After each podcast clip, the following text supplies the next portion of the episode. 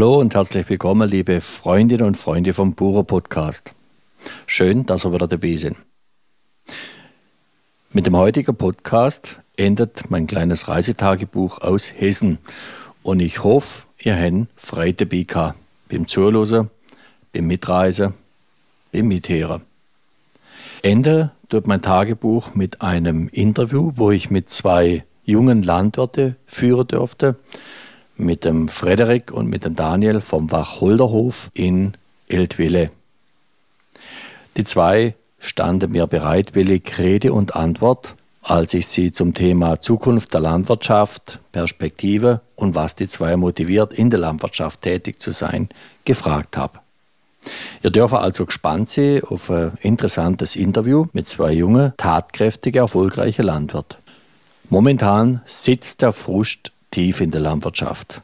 Und das kann ich verstehen. Bevormundungen, schlechte Preise, Bauernbashing, all das macht momentan die Runde. Umso mehr war es für mich interessant, was es dennoch ist, was junge Menschen fasziniert, motiviert, in dieser Branche tätig zu sein. Ich wünsche euch also viel Freude mit dem Interview, mit dem Abschluss meines Reisetagebuchs und wünsche euch alles Gute in Feld, Stall und Wald. Bis bald, Eiern Wolfgang. Herzlich willkommen, liebe Freundinnen und Freunde vom Bucher Podcast.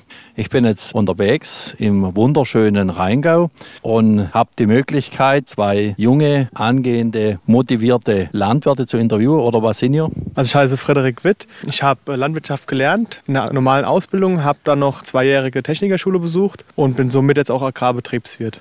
Das ist der Frederik, er ist Agrarbetriebswirt auf dem Wacholderhof in Eltville. Genau. Ja, und dann habe ich da den Daniel Witt, seinen Bruder. Hallo. Genau, ich bin der Daniel Witt. Ja, bin hier auch ansässig, hat meine schulische Laufbahn, ja, Realschule abgeschlossen. Dann habe ich Land- und Baumaschinenmechanik gelernt, was hier zum Hof passt. Und danach ging es weiter mit dem Fachabitur und bin jetzt dran zu studieren als Wirtschaftsingenieur und mache mit meinem Bruder so einen kleinen Einzelhandel, so einen Landmarkt für frische Produkte, die es in der Landwirtschaft gibt. Als Ursprung ist die landwirtschaftliche Urproduktion, das macht er ja auch. Was macht ihr da, Frederik? Ähm, in der landwirtschaftlichen Urproduktion haben wir zum einen den Schweinebetrieb mit Schweinezucht und auch Schweinemast. Dazu haben wir seit knapp vier Jahren die Hühnerhaltung, in einer besonderen Art und Weise eigentlich, nämlich in der mobilen Hühnerhaltung. Wir haben dort äh, ganz klein angefangen mit einem Eigenbau und inzwischen haben wir drei große Stallungen, natürlich auch komplett technisiert, um möglichst die Arbeitsspitzen runterzukriegen und ähm, das ist halt das, was wir momentan die Urproduktion machen. Natürlich haben wir auch noch ein ähm, geschlossenes System in Form von Getreidebau. So können wir auch unser Futter selber produzieren. Uns ist auch dabei wichtig, dass wir sagen können, wir können einen kompletten geschlossenen Kreislauf machen. Was wir vom Feld holen, Getreide und Stroh, kommt nur bei unseren eigenen Tieren wieder rein. Und anschließend kommt unser Mist, unsere Gülle wieder als hochwertiger Naturdünger wieder zurück zum Feld. Und somit ist es immer ein geschlossener Kreislauf. Das ist unsere Urproduktion in Form von Weizen, Tritikale haben wir bei uns im Anbau, Raps und Gerste. Wir sind aber auch immer drauf und dran zu sagen, mal was Neues zu probieren, neue Kulturen. Jetzt frisch nach der Technikerschule hat man natürlich auch neue Ideen gesammelt, gerade einheimische Leguminosen anzubauen oder eventuell auch wieder Körnermais, speziell für die Fütterung, was bei uns natürlich in einem starken Wildgebiet relativ schwierig wird. Und auch dadurch, dass wir in einem sehr trockenen Gebiet liegen, sind es alles so Sachen, dass man noch am Randtasten und da wollen wir mal gucken, ob wir da noch was Neues in die Fruchtfolge reinbekommen, auch einfach um eine größere Vielfalt zu bekommen.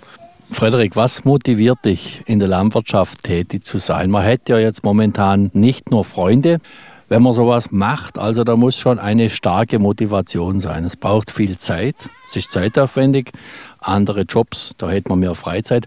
Was motiviert dich, hier in der Landwirtschaft tätig zu sein? Was motiviert mich in der Landwirtschaft tätig zu sein?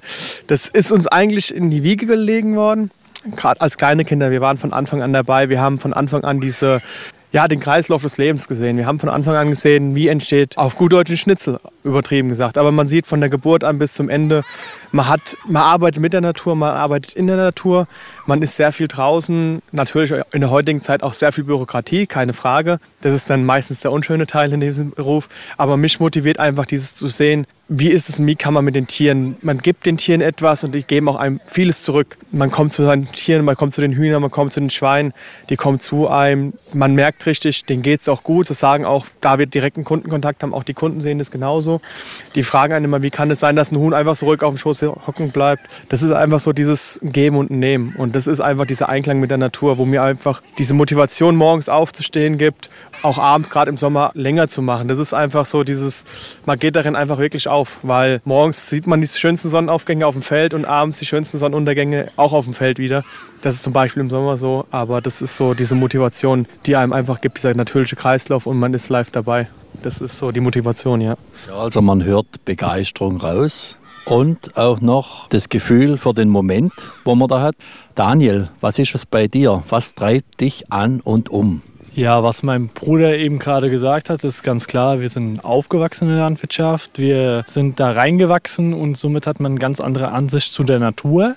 Und was mich halt hier jetzt noch sehr antreibt, ist einfach den Leuten das richtige Produkt wieder anbieten zu können. Die, das Naturprodukt, das wir herstellen, ein bisschen zu veredeln und dann, was wir jetzt noch nicht angesprochen haben, wir haben einen, Landmarkt, ein, ein Lädchen, Eierhaus nennt man das und wir vermarkten da unsere eigenen Produkte, aber auch regionale Produkte aus der Region, wo man einfach auch die ganze Region stärkt und die Landwirte in der Region halt. Und das zu sehen, dass das wieder an den Mensch rantritt, dass die Leute wieder zum Ursprung zurückkommen, das treibt uns, denke ich, auch in gewisser Weise an, um weiterzumachen.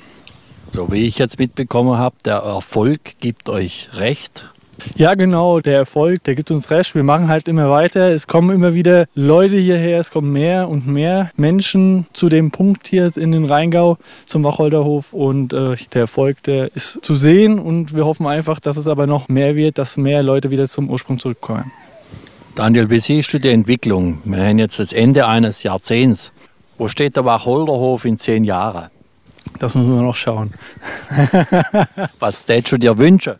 Ja, der Wacholderhof in zehn Jahren täte ich mir wünschen, dass die komplette Familie zusammenhält, dass wir das als Familie in gewisser Weise nach vorne treiben und dass wir einen gewissen Standpunkt jetzt im Rhein-Main-Gebiet, wo wir halt ansässig sind, repräsentieren können in zehn Jahren. Auch die ganze Landwirtschaft trotz alledem bei dem Ursprung bleibt und dass man das repräsentieren kann. Genau.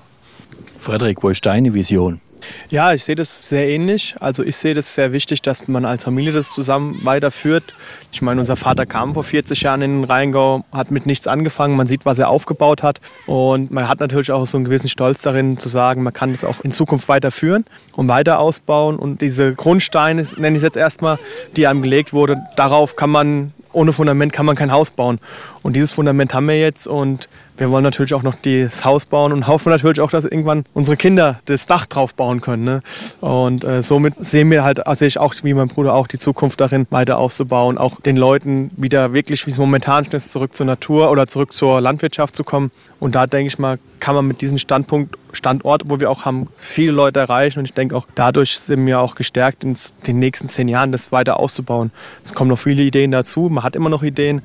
Ähm, aber wirklich dort weiter anzuknüpfen, wo wir jetzt angefangen haben. Wir stehen ja im Grunde genommen noch ganz am Anfang in unserer Entwicklung. Momentan erlebt man in den Medien oft das Bild von resignierten Landwirten. Frust, Demonstrationen, Bauernsterben. Was könnt ihr, Berufskollegen und Kolleginnen, raten für die Zukunft? Wie geht man mit Anfeindungen um? Wie rüstet man sich für die Zukunft? Es ist ist ein schwieriges Thema. Ich verfolge die Demonstration auch stark. Ich finde es sehr gut, dass auf die Straße gegangen wird. Mich freut auch dieser Zusammenhalt einfach wieder unter diesen Landwirten und auch drumherum um das, was den Landwirten naheliegt.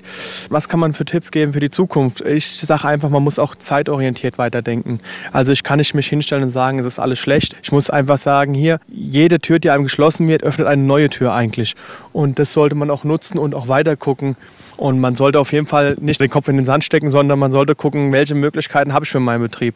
Ist es jetzt wirklich nur, ich bin ein reiner Urproduktionsbetrieb oder sage ich, okay, ich versuche das anzuknüpfen und weiter was draus zu machen.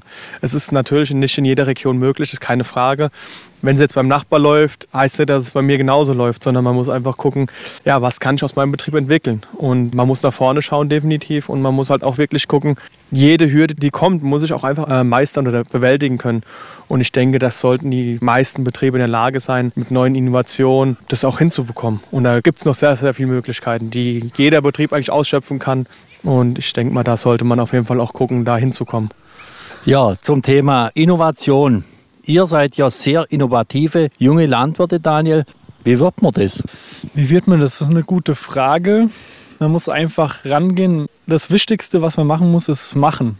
Man setzt sich hin, überlegt, was hat man für ähm, eine Situation und wir haben die dann in einen Kamm, wie soll man sagen, in Angriff genommen. Mein Bruder hat angefangen, einen Test Hühner, äh, eine mobile Haltung herzustellen und danach haben wir die ersten Päckchen Eier versucht an den Mann zu bringen und das ist so gut angenommen worden von den Menschen, von den Leuten hier in der Region, dass wir dann einfach gesagt haben, wir machen weiter. Und äh, das ist das Einzige, was ich sagen kann. Man hat eine Idee, man schaut, wie die Situation ist, wo der Standpunkt ist und dann beginnt man und schaut, dass man was gemacht bekommt. Und wie nehmen die Leute das auf? Ja, das ist halt die Frage. Äh, mich erinnert das jetzt an ein Goethe-Zitat. Der Erfolg hat drei Buchstaben. Kennt ihr das? T-U-N, tun. Ja, und das macht ihr. Ich wünsche euch von Herzen viel Erfolg auf eurem weiteren Weg weiß, den habt ihr. Für die Zukunft alles Gute und vielleicht habt ihr noch einen Wunsch an die Hörerinnen und Hörer vom Buro Podcast. Daniel? Ja, ich sage einfach mal, äh, versucht wieder auf den Boden zu kommen, kommt zurück zur Natur und äh, versucht die Landwirtschaft so zu sehen, wie sie ist, wie die, die damals die Großeltern, die Urgroßeltern das auch gemacht haben und ähm, versucht es in die Welt weiterzutragen. Das, was wir hier machen mit unserem Eierhaus, mit unseren regionalen Produkten, mit unserem eigenen Anbau und mit ein, unserer eigenen Zucht sozusagen. Ja. Vielen Dank, Daniel. Frederik?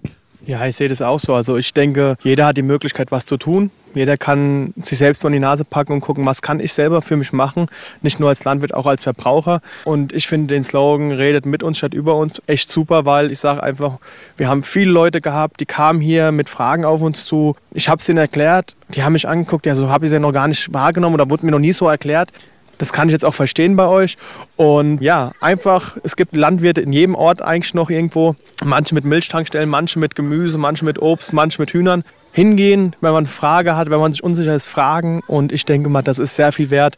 Und äh, da lösen sich oder werden viele Unklarheiten geklärt. Und das kann eigentlich nur jeder für sich selber machen. Gucken vor Ort, was kann ich regional unterstützen oder wo kann ich regional gucken vor allem auch. Und äh, so kann man gemeinsam sehr viel erreichen. Wunderbar. Jetzt ist noch die Frage, wo findet man euch, Daniel?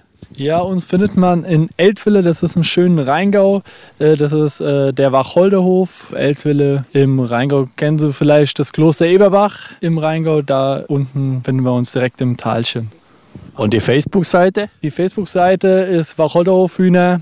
Und da kann man die Hühner auch beobachten beim Eierlegen. Da kann man nicht nur die Hühner beim Eierlegen beobachten, sondern da sieht man die regionalen Produkte, die wir haben, die ganzen Events, die auf unserem Hof stattfinden und äh, die Bewegungen auf unserem Hof. Ja, wunderbar. Schönes Schlusswort. Schönes Schlusswort. Ich danke euch von Herzen für eure Zeit. Ich weiß, ihr seid auf dem Sprung zu der nächsten Baustelle. Vielen Dank und liebe Grüße. Das war der Bauer Podcast aus dem Rheingau. Mach es gut, bis bald. Euer Wolfgang.